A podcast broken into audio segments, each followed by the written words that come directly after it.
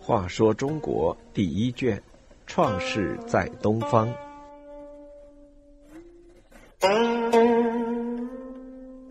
五十九，流放五冠。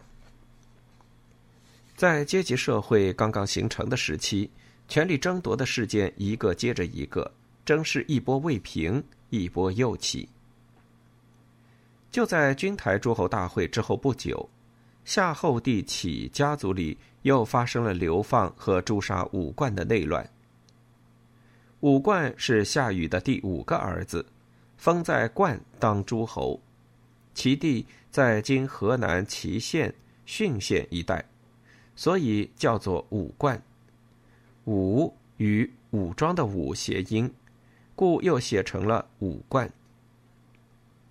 武冠见长兄启继承帝位之后，一改过去勤劳节俭的作风，开始奢侈享乐起来。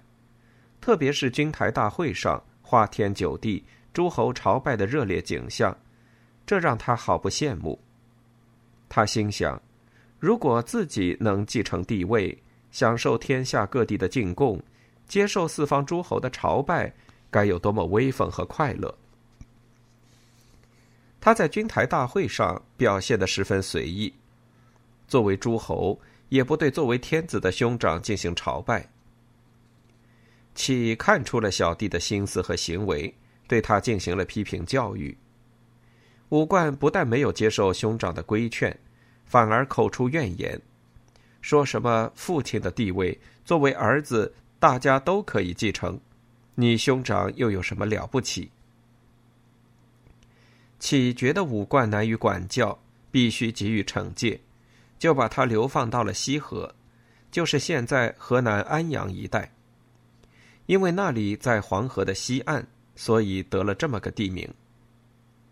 武冠流放西河，革除诸侯官位，沦为平民。在西河，武冠再也享受不到诸侯的生活待遇，更不要说做天子了。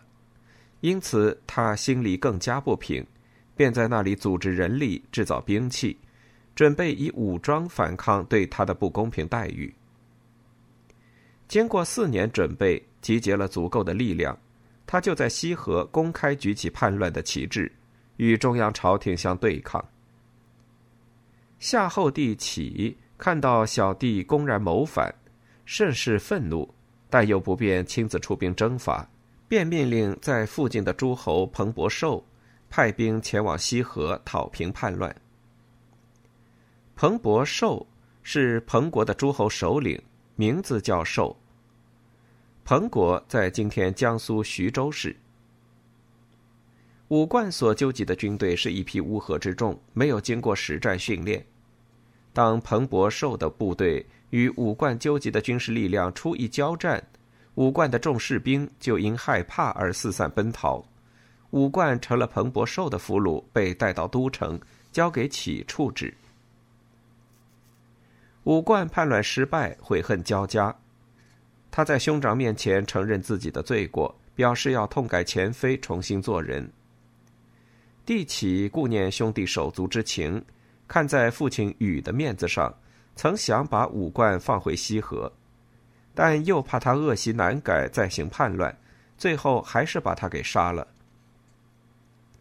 这是帝启为了巩固夏王朝的统治、平定家庭内乱的一次重大事件。